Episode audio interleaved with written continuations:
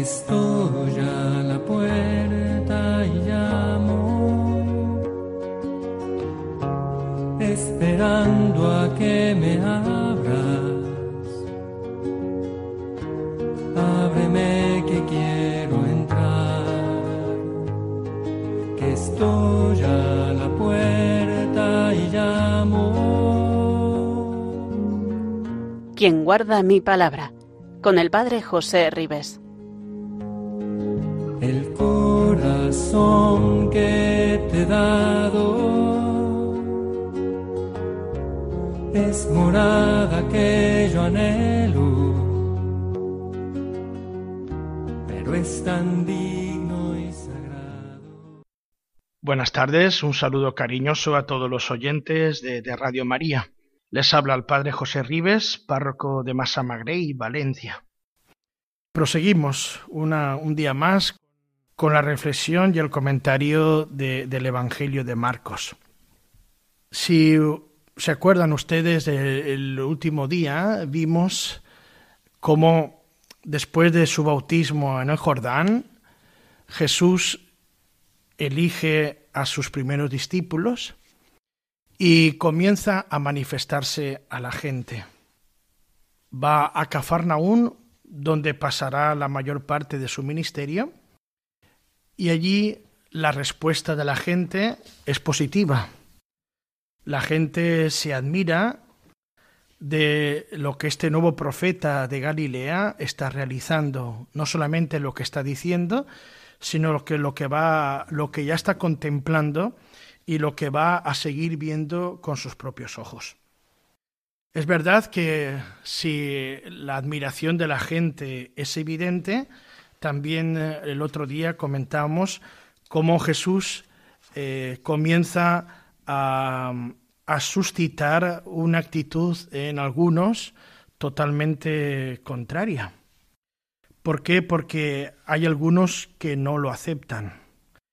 Mientras la gente se pronuncia a favor del nuevo profeta de Galilea, eh, hay parte de gente, como son los escribas y los fariseos, con los cuales eh, se va a iniciar un movimiento de, repulsa y obstinación.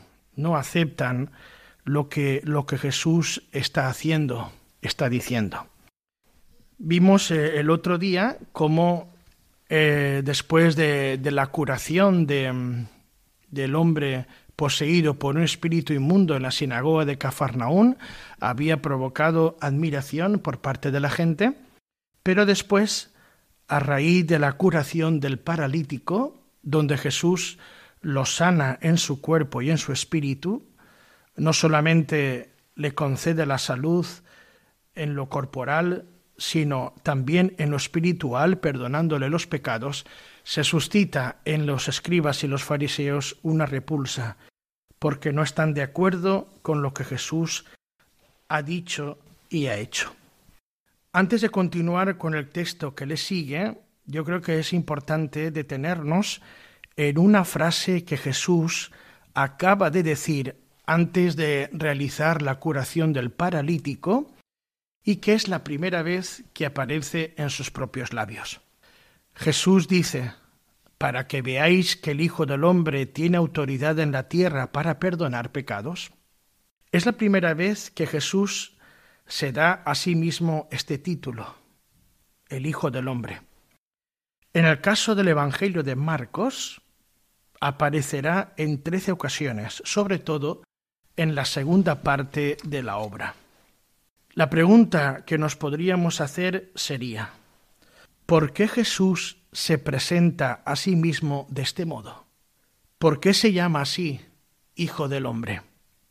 Y no solamente en este relato, sino que lo vamos a ver en otros relatos y también en los otros eh, evangelios sinópticos. ¿Por qué Jesús se presenta a sí mismo de esta manera? Porque ese título que aparece ya en el Antiguo Testamento, en sus varios significados, expresaba de una manera apropiada su identidad. Este título podía entenderse de la manera siguiente. Con esta expresión, Hijo del Hombre, Jesús se está refiriendo a sí mismo en lugar en primer lugar como persona. Así se ve en la escena de la curación del paralítico que acabamos de comentar. El título del Hijo del Hombre se lo aplica Jesús en cuanto hombre, pero revestido de gran autoridad y poder. Pero también este título tenía un significado mucho mayor e importante. Con ese título que aparece en la profecía de Daniel, capítulo 7, versículos 13 y 14, se hacía referencia a un ser misterioso bajado del cielo y que venciendo a los poderes de este mundo hacía presente la acción de Dios en toda su plenitud. Dios le entregaba a él un reino universal. También se refiere a este personaje un libro apócrifo del Antiguo Testamento, que es el libro de Enoch, donde en este libro aparece también el Hijo del Hombre como un ser que reside con Dios y que posee la justicia, que vendrá al final de los tiempos cuando se sentará en su trono de gloria como juez universal y salvará a aquellos que han sido justos, que vendrán con él después de la resurrección. La frecuencia de, ese empleo, de su empleo y sobre todo los momentos trascendentales en que aparece ese título hacen pensar que Jesús, al llamarse de esta manera, se está refiriendo directa y conscientemente a la profecía de Daniel. Jesús es el Hijo del Hombre apocalíptico que viene desde el cielo y se dirige hacia el anciano, a Dios, para recibir el dominio, el honor, el reino y un poder eterno que nunca pasará.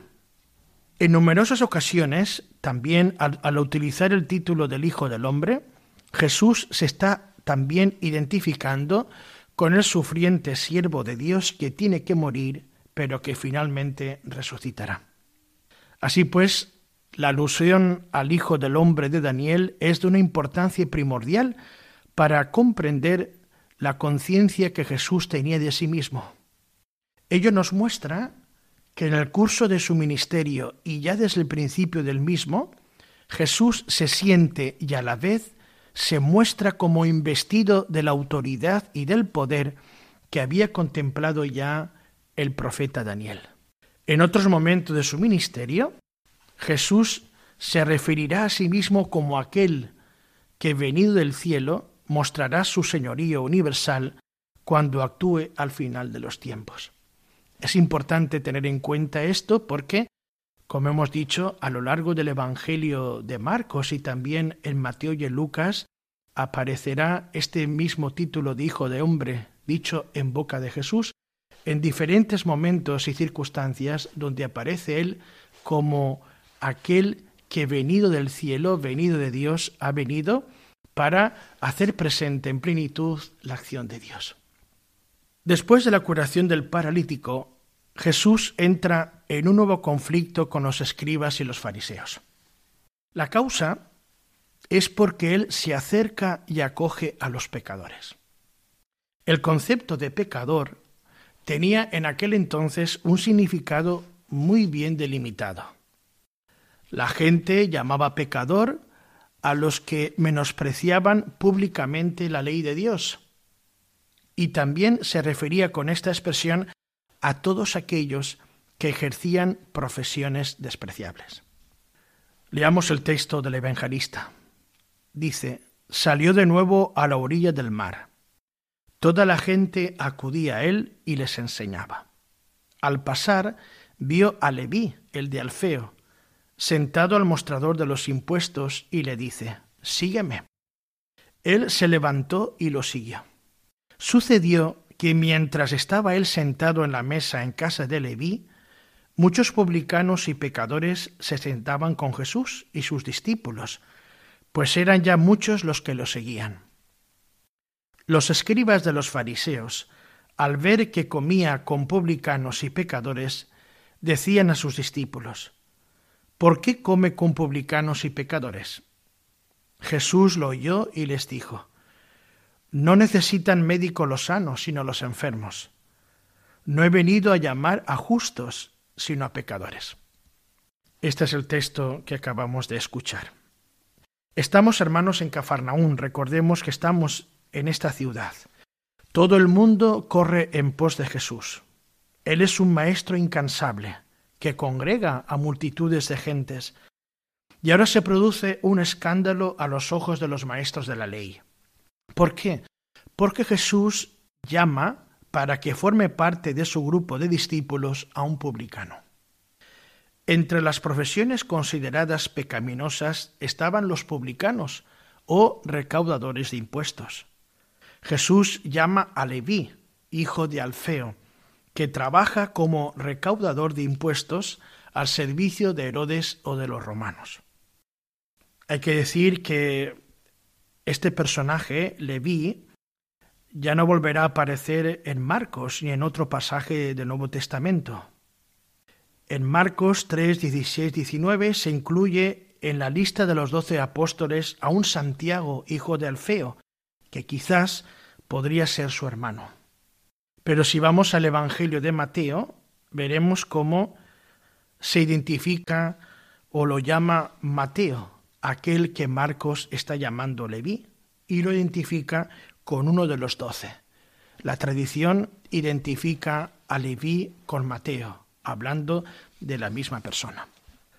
Pocas personas eran tan odiosas para la gente como los recaudadores de impuestos.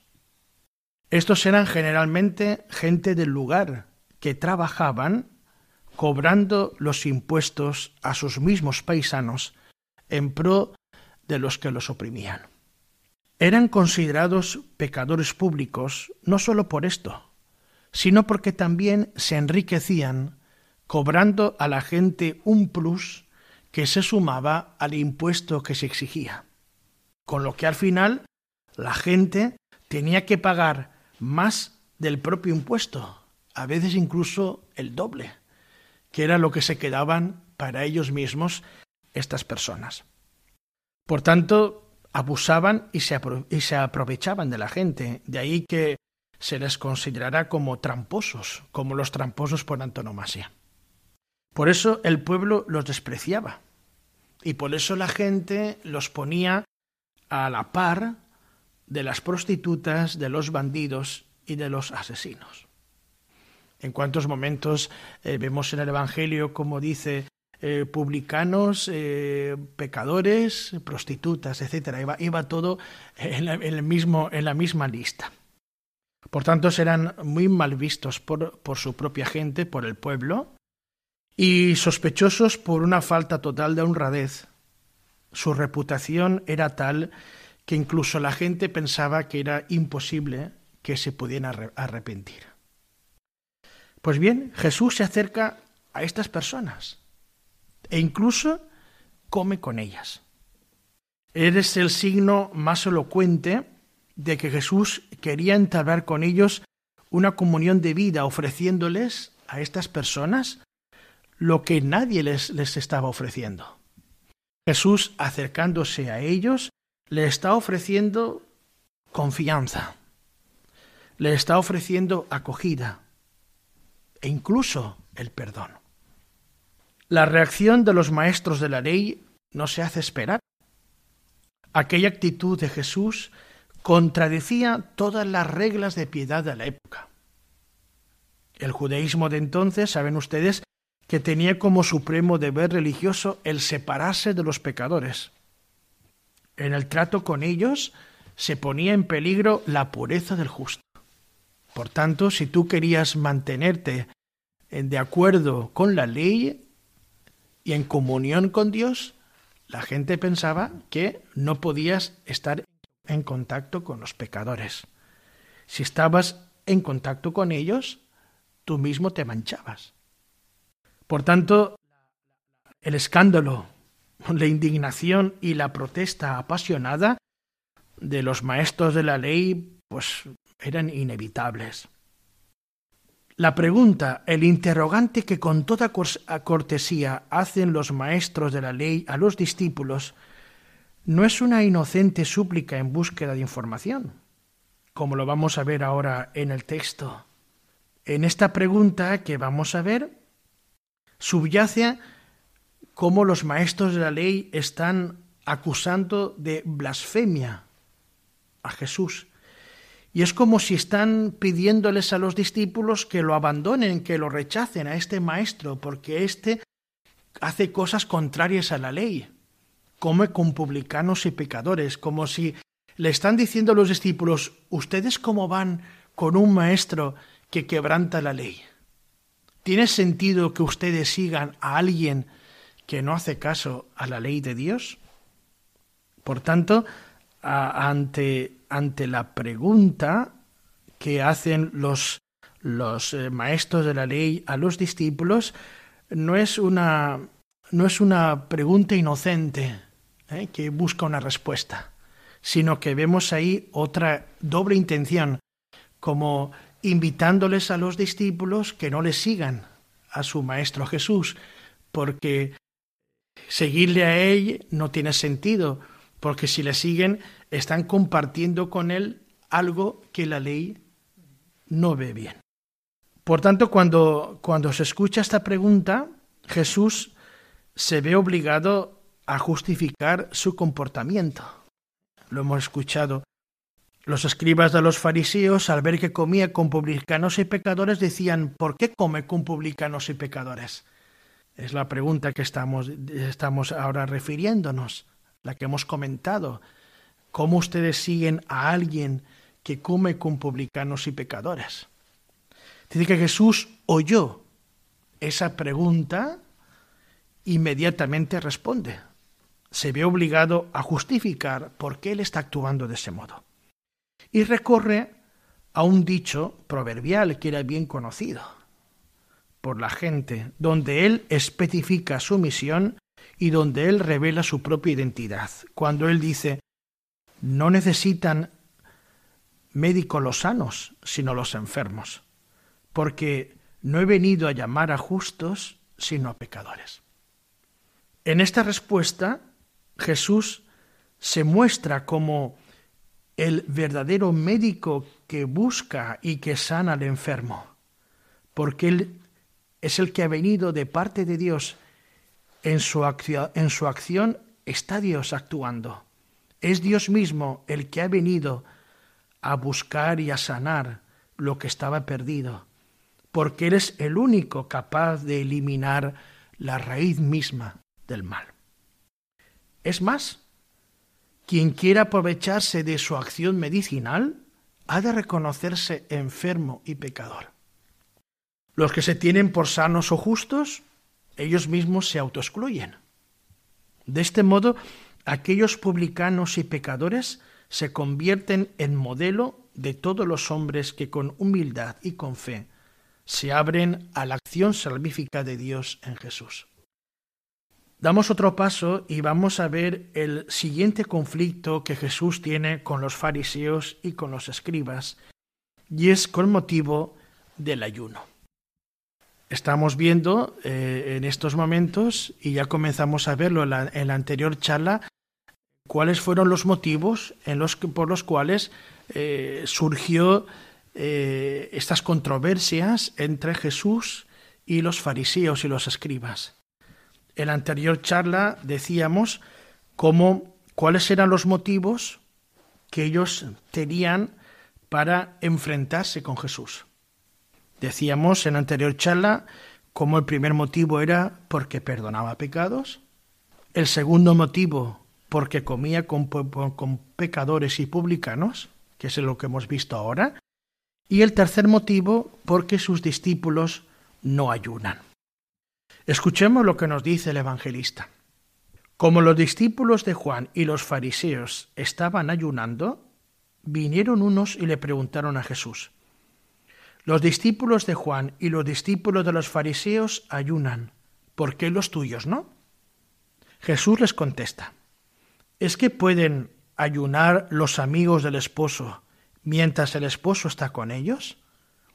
Mientras el esposo está con ellos, no pueden ayunar Llegarán días en que les arrebatarán al esposo y entonces ayunarán en aquel día. Nadie echa un remiendo de paño sin remojar a un manto pasado, porque la pieza tira del manto lo nuevo de lo viejo y deja un roto peor. Tampoco se echa vino nuevo en odres viejos, porque el vino revienta los odres y se pierden el vino y los odres. A vino nuevo, odres nuevos. Tenemos aquí en este texto que acabamos de, de escuchar el tercer mm, conflicto que Jesús va a tener con los maestros de la ley, que hemos dicho que era con motivo del ayuno. Comentemos este, este, este texto. Aunque no había ninguna ley en el Antiguo Testamento que ordenara ayunar, era una práctica habitual en Israel desde tiempos antiguos. Y se ayunaba por los motivos siguientes. En primer lugar, en señal de duelo por la muerte de una persona. Lo tenemos en el segundo libro de Samuel, capítulo 1, versículos 11 al 12. Dice que entonces David echando mano a sus vestidos, los rasgó, lo mismo que sus acompañantes. Hicieron duelo, lloraron y ayunaron hasta la tarde por Saúl, por su hijo Jonatán, por el pueblo del Señor y por la casa de Israel que habían caído a espada. Entonces David y su gente ayunan como duelo por la muerte del rey Saúl, en segundo lugar, se ayunaba en señal de duelo por haber perdido una batalla. Lo tenemos en el libro de jueces, capítulo 20, versículo 26, donde se nos dice, los hijos de Israel y todo el pueblo subieron a Betel. Allí lloraron sentados ante el Señor. Aquel día ayunaron hasta el atardecer y ofrecieron holocaustos y víctimas pacíficas ante el Señor. Tanto tenemos aquí un ejemplo de cómo también se ayunaba como señal de duelo por haber perdido una batalla. El tercer motivo por el cual se ayunaba era en señal de penitencia, pidiendo perdón por los pecados, por los propios pecados o los pecados del pueblo. Tenemos, por ejemplo, en el libro de Nehemías, cómo Nehemías al oír la situación de precariedad y las humillaciones que están sufriendo los que se han quedado en Jerusalén, el texto dice, Al oír estas palabras me senté y me puse a llorar. Hice duelo algunos días, ayunando y orando ante el Dios del cielo. Tenemos otro texto, en concreto en el libro del profeta Jonás, el profeta que fue enviado por Dios a los ninivitas a predicar la conversión del pueblo. Como ante la amenaza de destrucción por parte del profeta Jonás, los ninivitas hicieron un ayuno en señal de penitencia. Así nos lo dice el libro del profeta Jonás, capítulo 3, versículo 5. Los ninivitas creyeron en Dios, proclamaron un ayuno y se vistieron con rudo sayal desde el más importante al menor. También hay otro motivo por el cual la gente ayunaba, y era para pedir, para impetrar el favor de Dios ante una circunstancia concreta. Por ejemplo, si vamos al libro de Esther, encontramos cómo la reina Esther, temiendo el peligro inminente, pues el rey había decretado el exterminio de los judíos, manda hacer un ayuno Dice la reina, reúne a todos los judíos que habitan en Susa y ayunad por mí. No comáis ni bebáis durante tres días y tres noches. También yo y mis doncellas ayunaremos. Después, aunque la ley lo prohíbe, me presentaré ante el Señor.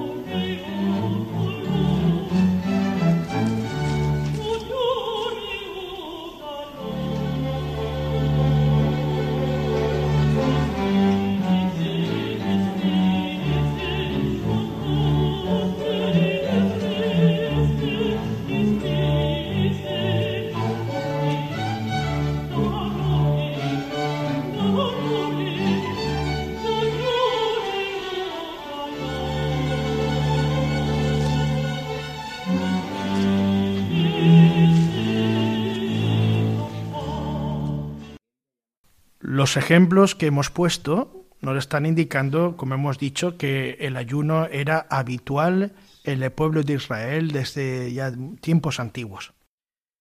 Es verdad que durante el destierro se introdujo la costumbre de ayunar los meses quinto y séptimo del año en recuerdo de la caída de Jerusalén en manos de los babilonios.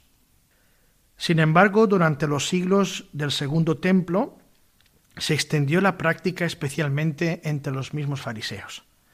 Si nosotros vamos, por ejemplo, al Evangelio de Lucas y vamos a, la parábola del fariseo y del publicano, escucharemos cómo el fariseo presume de ayunar dos días por semana, que en concreto eran los días los lunes y los jueves de cada semana. En la parábola del fariseo y del publicano que aparece en Lucas, hemos visto cómo él presumía de, ayunar. Volvemos al texto. La actitud relajada de los discípulos de Jesús frente a la práctica del ayuno es una vez más motivo de escándalo para los maestros de la ley, ¿eh? quienes ahora dirigen sus críticas a Jesús. Escandalizados le preguntan directamente ¿por qué tus discípulos no ayunan? Hemos de destacar que Jesús nunca obligó a sus discípulos a ayunar, a diferencia de Juan el Bautista y de los fariseos que sí lo hacían. La respuesta de Jesús es de nuevo una autorrevelación, una manifestación de sí mismo, desde quién es. Comparando a sus discípulos con los invitados de honor a una fiesta nupcial, él se identifica con el esposo cuya presencia no permite el dolor o el llanto, sino el gozo y la alegría. Mientras tengan consigo al esposo, no pueden ayunar los amigos del esposo. Él es el esposo de las bodas mesiánicas. Él es el esposo enamorado de su pueblo, que inaugura los tiempos nuevos de la alianza y de la salvación que Dios había prometido a su pueblo. Por lo tanto, en estos tiempos nuevos, en las que no hay cabida ni para el duelo ni, ni para la espera, exigen del hombre una novedad radical. No basta una simple adaptación. No es suficiente, por poner un ejemplo, con limpiar el cristal del escaparate. Es necesario renovar el interior. Y Jesús lo dirá con estas palabras. Vino nuevo en odres nuevos.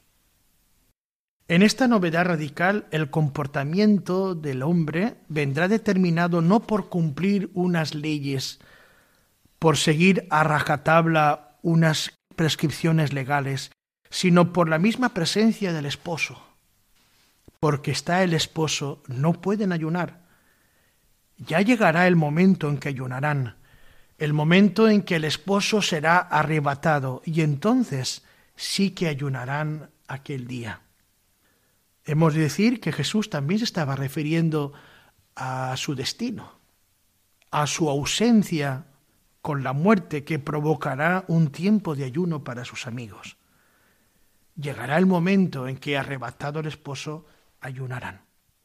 Pero el ayuno ese será practicado por una motivación distinta, no por llevar adelante o por cumplir una normativa legal, sino si ayunan será una expresión libre y espontánea de una aflicción, de una aflicción interior, que estará ocasionada por el ardiente deseo y por la esperanza gozosa de reencontrarse de nuevo con el esposo cuando vuelva glorioso.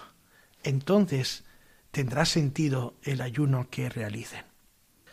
Damos un paso más. Si el tercer conflicto de Jesús con los fariseos y demás maestros de la ley ha sido provocado por la no, la, no observancia del ayuno, ahora acontece otro conflicto, un cuarto conflicto que se suscita porque ha ocurrido algo de gran importancia. Y es que los discípulos de Jesús no guardan el sábado. Y Jesús se lo permite. Es más, veremos cómo el mismo Jesús realiza una curación el día del sábado, lo que va a provocar otro conflicto con los maestros de la ley, un quinto. una quinta controversia. Dada la importancia del sábado en los dos pasajes que, vamos a tratar, es necesario que nos, detengamos en la importancia que el sabbat, que el sábado tenía para los judíos. Es posible que inicialmente el sábado fuera comprendido como un simple día de descanso. Nosotros si vamos al, al libro del Éxodo, capítulo 23, versículo 16, se dice, Durante seis días harás tus faenas, pero el séptimo día descansarás, para que reposen tu toro y tu asno, y se repongan el hijo de tu esclava y el emigrante. El calendario que aparece en el capítulo 34 del libro del Éxodo, más sobrio en todas sus prescripciones, solo dice, Seis días trabajarás y el séptimo descansarás. Durante la siembra y la siega descansarás. El mismo decálogo ofrecía inicialmente el precepto de observar el sábado sin más comentarios. Luego se justificó el guardar el sábado de dos maneras diversas. En el libro del Éxodo capítulo 2 se le relaciona con el descanso de Dios al final de la creación. Porque en seis días hizo el Señor el cielo, la tierra, el mar y lo que hay en él, y al séptimo descansó.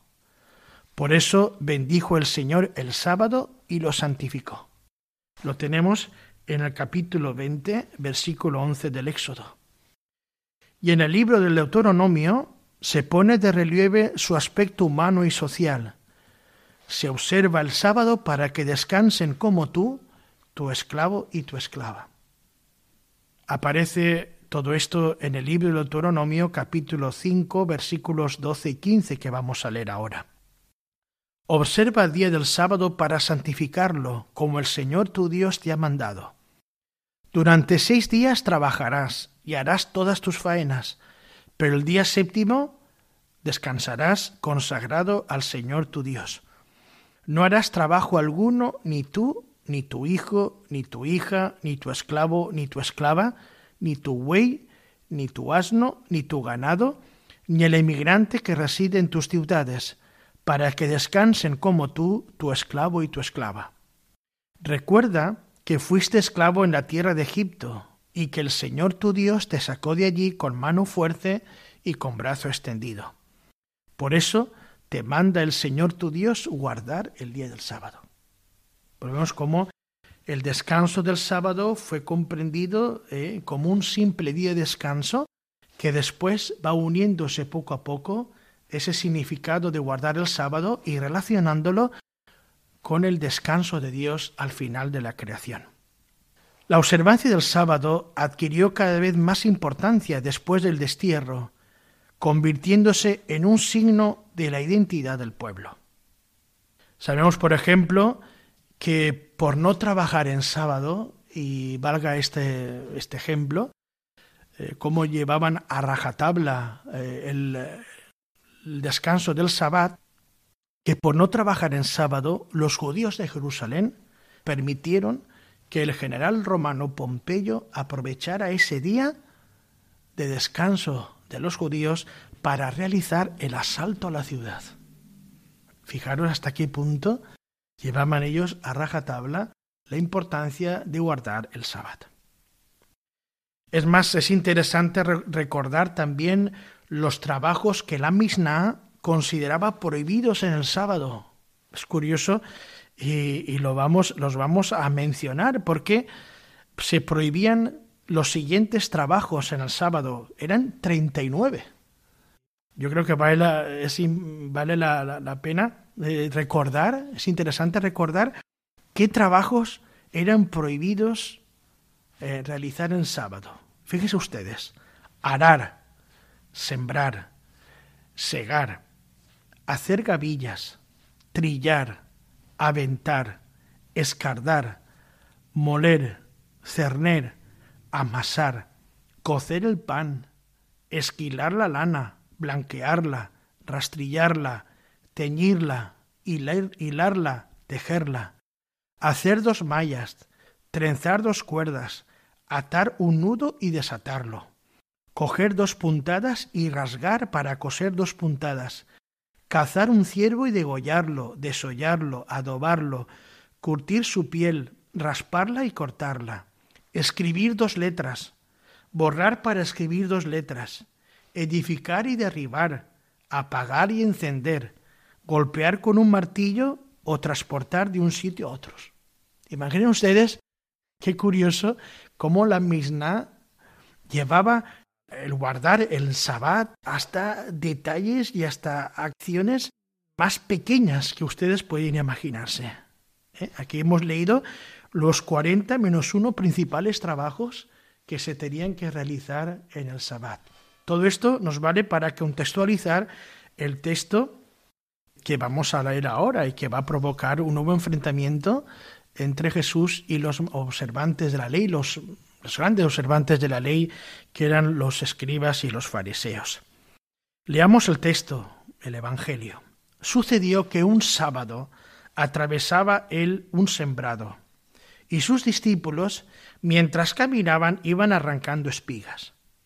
Los fariseos le preguntan, mira, ¿por qué hacen en sábado lo que no está permitido? Él les responde, ¿No habéis leído nunca lo que hizo David cuando él y sus hombres se vieron faltos y con hambre? ¿Cómo entró en la casa de Dios en tiempo del sumo sacerdote Abiatar? Comió de los panes de la proposición que sólo está permitido comer a los sacerdotes y se los dio también a quienes estaban con él? Y les decía, el sábado se hizo para el hombre y no el hombre para el sábado así que el Hijo del Hombre es Señor también del sábado.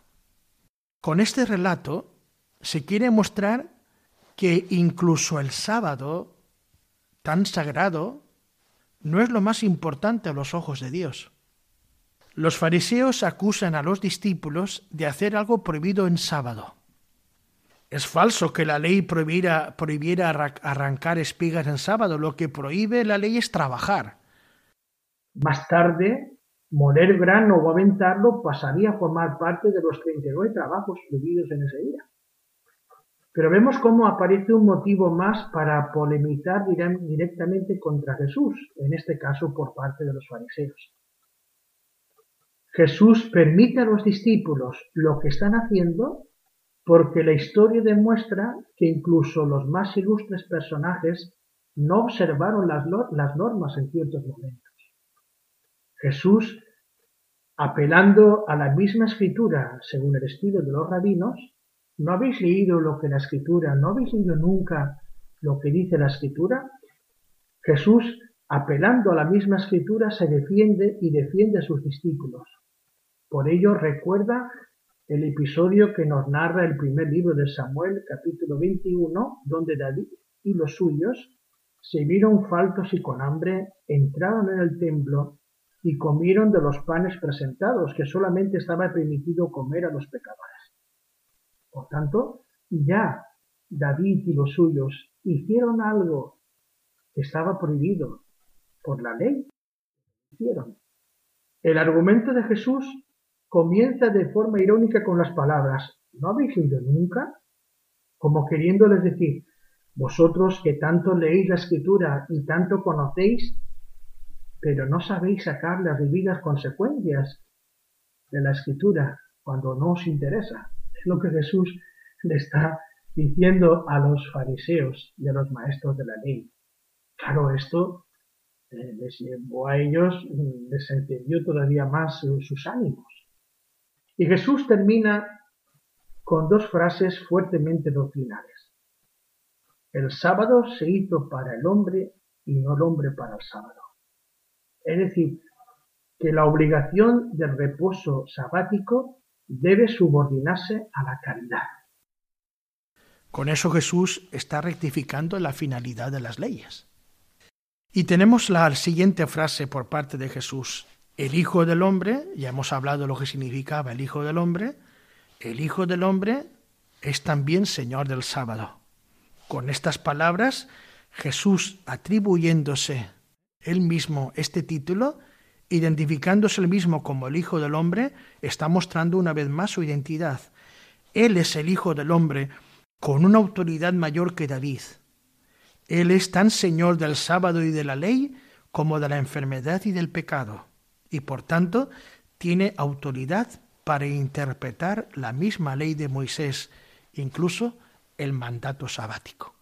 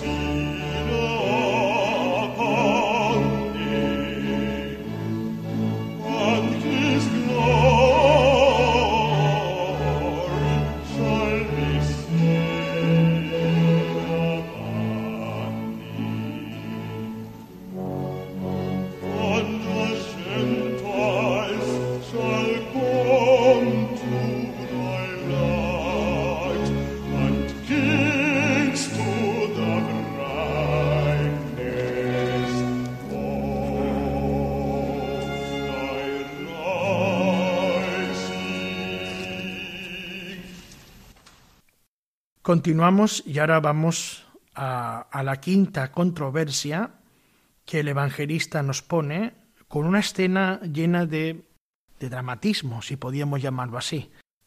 Acaba de plantearse si los discípulos pueden hacer en sábado lo que no está permitido. Ahora se se plantea si está permitido curar en sábado. Leamos el texto evangélico. Entró otra vez en la sinagoga y había allí un hombre que tenía una mano paralizada. Lo estaban observando para ver si lo curaba en sábado y acusarlo. Entonces le dice al hombre que tenía la mano paralizada, levántate y ponte ahí en medio. Y a ellos les pregunta, ¿qué está permitido en sábado? ¿Hacer lo bueno o lo malo? ¿Salvarle la vida a un hombre o dejarlo morir? Ellos callaban. Echando en torno una mirada de ira y dolido por la dureza de su corazón, dice al hombre, extiende la mano. Lo extendió y su mano quedó restablecida. En cuanto salieron, los fariseos se confabularon con los herodianos para acabar con él. Un nuevo episodio en sábado agudiza de tal modo el, el, conflicto entre Jesús y los escribas y los fariseos, que hace vislumbrar su trágico final decidieron acabar con él. Hemos visto cómo Jesús entra en la sinagoga donde hay un hombre con una mano paralizada. En la tradición judía estaba prevista la posibilidad de ayudar a una persona en sábado para salvar su vida. ¿Era este el caso de este hombre con la mano atrofiada? Para los fariseos, evidentemente no. Aquel hombre podía esperar al día siguiente para ser curado, ¿Por qué justamente ese día? ¿Que no puede ser? Pues se puede dejar para otro día. Pero hermanos, para Jesús, sin embargo, sí que era preciso ayudar a esta persona incluso en el sábado. ¿Cómo reaccionan al ver entrar a Jesús? Dice el texto, lo estaban observando para ver si curaba en sábado y acusarlo. Por lo tanto, están al acecho. Nos damos cuenta enseguida que ya no es la misma actitud que el primer día en que Jesús se hizo presente en la misma sinagoga. Recordar en la anterior charla cuando Jesús entró por primera vez en la sinagoga de Cafarnaún y cura a aquel hombre que tenía un espíritu inmundo. Dice que la gente se admiró. Fue admiración para todos lo que, lo que ocurre, el portento, el milagro realizado. Ahora nos dice que esa actitud ya no es esa, ha cambiado. Estaban al acecho para ver si curaban sábado y acusarlo. Los adversarios están en silencio, pero están al acecho. Se diría que desean más aún que esperan que Jesús cure al enfermo para poder acusarlo. En su interior ya han tomado partido contra Jesús y solo esperan una ocasión para inmediatamente actuar. ¿Cómo reacciona Jesús? El hombre con la mano atrofiada carecía de salud y con su enfermedad estaba bajo el poder de la muerte. Por tanto, devolverle la salud no es ningún atentado contra el sábado, no es ningún atentado contra el culto que le agrada a Dios, sino que es la mejor manera de honrar a Dios. Por eso Jesús toma la iniciativa y le dice al hombre de la mano tullida, levántate y ponte ahí en medio. Y luego formula tres preguntas. Si imaginamos una pausa entre ellas, la, primera pregunta podría prestarse a una explicación. Pero a Jesús no le interesa que le recuerden casos concretos. Por eso las dos preguntas siguientes abordan la cuestión de fondo. A la pregunta ¿qué está permitido en sábado? inmediatamente Jesús añade la segunda y la tercera, hacer lo bueno o lo malo, salvarle la vida a un hombre o dejarlo morir. La respuesta, la respuesta parece fácil.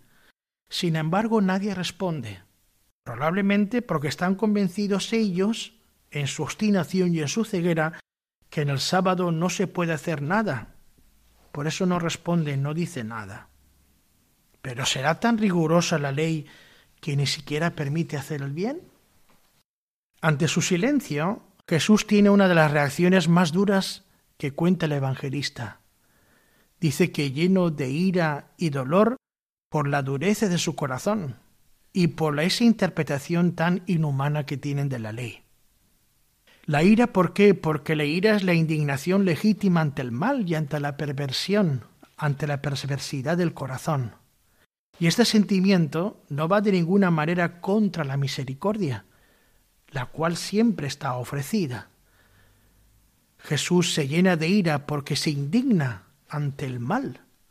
Y Jesús está dolorido porque ve la dureza del corazón de estas personas, que no quieren ver la misericordia y no quieren ver a esta persona que está necesitando la salvación, la curación, dolorido porque Jesús ha venido a salvar al hombre, pero él ve cómo hay algunos corazones, en este caso de los fariseos y maestros de la ley, que se cierran y se endurecen. Para ellos no hay lugar al arrepentimiento, ni a la conversión, ni a la curación. Y es que, hermanos, elegir algo, elegir libremente algo contra la voluntad de Dios es pecado. Pero endurecer el corazón de una forma voluntaria todavía es un pecado mayor. Por eso Jesús actúa sobre el enfermo con una sola palabra, extiende la mano y aquella mano árida y seca al instante quedó restablecida. ¿Cómo reaccionarán al ver lo ocurrido? ¿Qué van a decir aquellos que estaban al acecho, esperando que Jesús actuara para inmediatamente poder acusarlo? Y es que podemos ver que la curación, esta curación acontecida, a todo unida a todo lo que ya ha ocurrido anteriormente, recordemos, perdón de los pecados, comida con recaudadores y pecadores, no obligar a ayunar a los discípulos, arrancar espigas en sábado, la curación ahora del, hombre de la mano atrofiada unida a todo lo que ha ocurrido anteriormente, justifica que los escribas y los fariseos decidan acabar con Jesús. Para lograr mejor su intento, se entrevistarán con los herodianos, que eran judíos políticos al servicio del rey Herodes Antipas, de quien dependía, en definitiva, condenar a Jesús. En esta controversia, Jesús no siente la necesidad de pronunciar ninguna palabra sobre sí mismo, porque su conducta, sus preguntas inquietantes, su indignación y su tristeza hablan por sí mismas, revelando calladamente su misión y su identidad. Todo lo que Jesús dice y todo lo que Jesús hace va dirigido a salvar la vida. Jesús es el médico que cura y que perdona. Es quien se sienta a la mesa de los enfermos y pecadores. Él es el esposo que inaugura el tiempo del gozo y ante el cual no vale el ayuno. Él es el Hijo del hombre que rescata al hombre de la esclavitud para llevarlo a la verdadera libertad, al amor y a la vida. Esto a muchos entusiasma, pero a otros exaspera hasta el punto de querer acabar con él. El intento de Jesús por revelar a través de sus palabras y de sus obras su propia identidad, pues no ha sido del gusto de todos. Hay mucha gente que lo admira, pero hay otra gente que quiere acabar con él. La gente que cuenta los dirigentes judíos cierran sus ojos y se oponen decididamente a él. Pero estos no son los únicos destinatarios de su revelación y de su evangelio.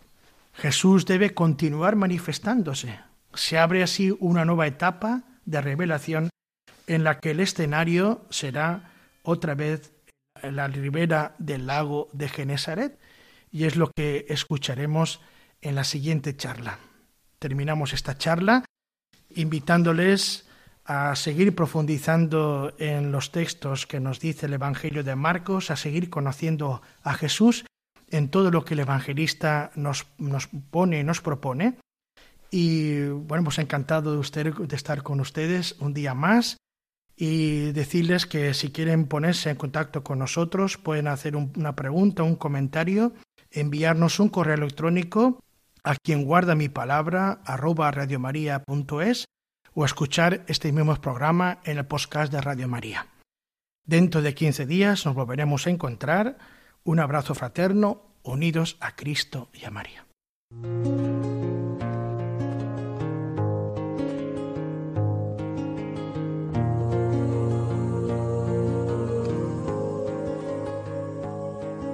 Estoy a la puerta y llamo, esperando a que me abras. Ábreme que quiero entrar, que estoy a la puerta y llamo. Quien guarda mi palabra, con el Padre José Ribes. El corazón que te he dado es morada que yo anhelo, pero es tan.